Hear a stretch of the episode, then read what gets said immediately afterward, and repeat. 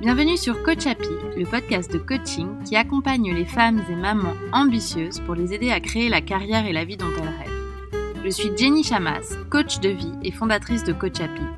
Les informations que je partage ici sont disponibles sur mon site www.coachappy.com. Si vous aimez ce podcast, abonnez-vous sur la plateforme de votre choix. Un nouvel épisode est disponible tous les mardis. Vous aimeriez que je traite d'un sujet en particulier dans le podcast ou vous avez des questions auxquelles vous aimeriez que je réponde? Laissez-moi un avis 5 étoiles sur iTunes et je vous promets de revenir vers vous dans un prochain épisode. Trois conditions pour que ça marche. 1. Être sur iTunes. 2. Noter le podcast 5 étoiles. Et 3. Écrire un avis, toujours sur iTunes. Et dans l'avis, vous pouvez indiquer le sujet ou la question que vous avez. J'ai hâte de vous lire. Aujourd'hui est un jour spécial.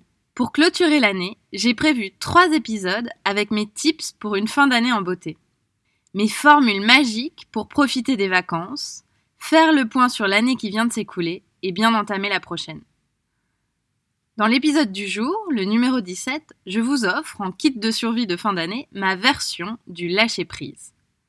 Comme ça, vous l'aurez pendant les achats de Noël de dernière minute, quand vous n'avez aucune idée de quoi acheter, si vous célébrez cette fête, pendant les réunions familiales avec le vieil oncle que vous n'avez pas envie de voir, et pour survivre au trop-plein de nourriture, aux cris des enfants excités, et à l'impossibilité d'avoir une seule minute pour vous.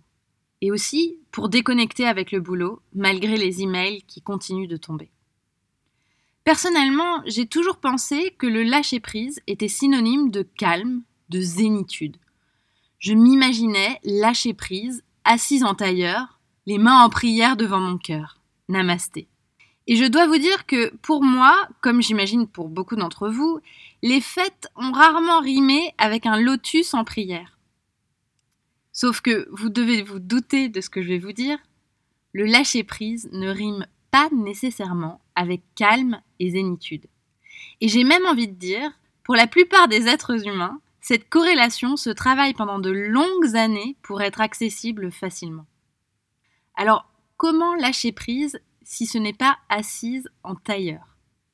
Comment ne pas hurler contre votre maman qui vous fait une énième réflexion les quelques jours où elle vous voit dans l'année?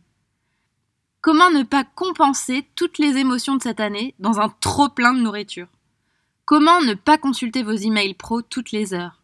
Comment ne pas vous énerver contre vos enfants qui se disputent leurs nouveaux jouets?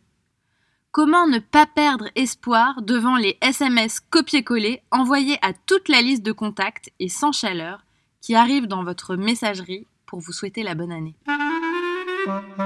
Ma formule magique est simple. Soyez à l'écoute de votre corps et de vos sensations.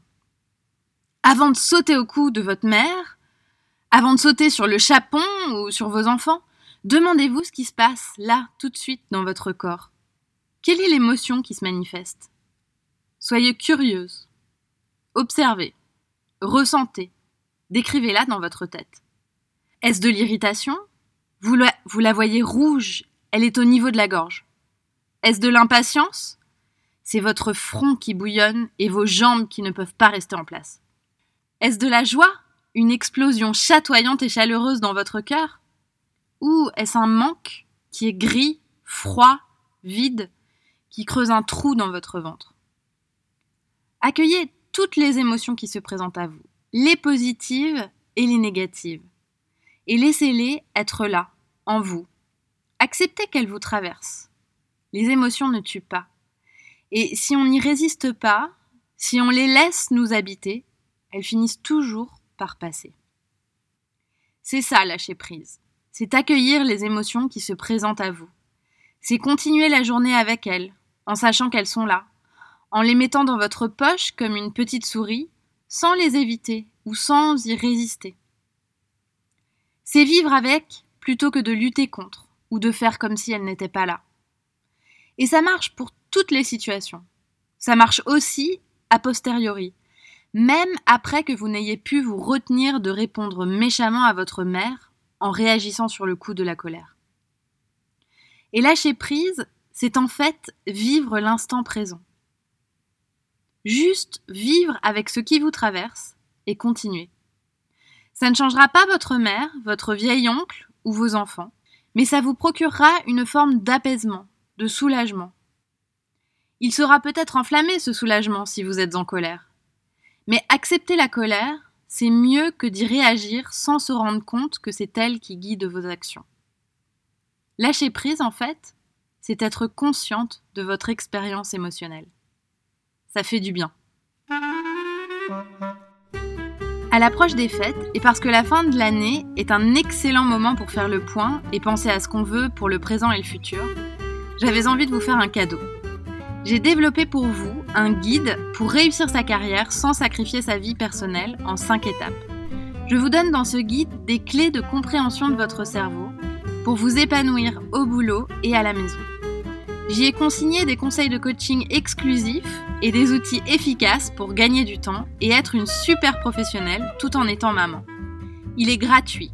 Pour l'obtenir, il vous suffit de cliquer sur le lien dans les notes de cet épisode et de vous inscrire. Vous recevrez un lien pour le télécharger. Vous le trouverez également sur mon site coachapi.com.